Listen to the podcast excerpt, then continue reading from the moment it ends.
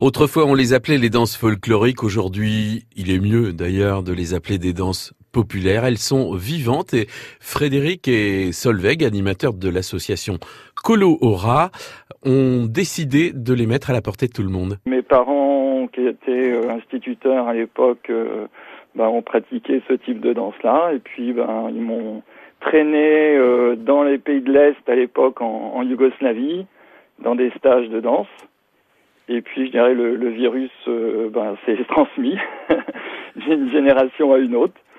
Et donc, euh, ben, depuis voilà, depuis l'âge de, de 11-12 ans, là, j'ai commencé à traîner euh, dans les différents euh, week-ends de formation, dans des stages en France, à l'étranger, avec euh, différents chorégraphes.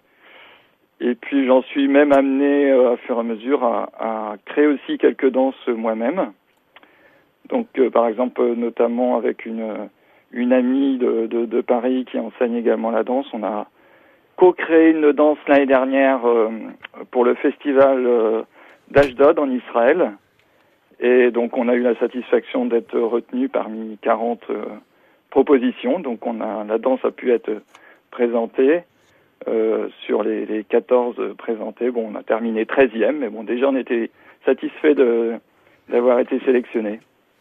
Et c'est ça en fait que vous voulez partager euh, dans votre association Voilà, donc en fait c'est simplement euh, une activité, je dirais, voilà, de conviviale, euh, d'apprentissage de, de, de, ces danses-là, donc qui sont euh, tantôt très traditionnelles, tantôt plus modernes, joyeuses ou nostalgiques. Le plus simple, si vous désirez en savoir plus, c'est de consulter la page Facebook Colohora, K-O-L-O-H-O-R-A.